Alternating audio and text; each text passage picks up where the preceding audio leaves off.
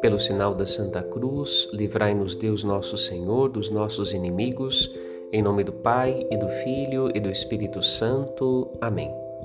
No caminho da palavra de Deus nesta sexta-feira, as leituras da missa são intensas e profundas.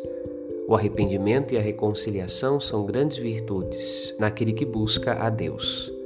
Deus justifica aqueles que o buscam, mas repreende podendo até condenar aqueles que se recusam a seguir Sua palavra.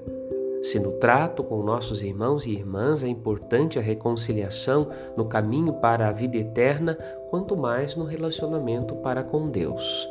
O homem bom e a mulher boa são aqueles que, ao longo desta vida que nos prepara para a vida eterna, oferecem no altar do coração arrependido o sacrifício da reconciliação com os irmãos e com Deus. Estes agradam ao Senhor. Que a paz de Cristo habite o seu coração. Padre Rodolfo.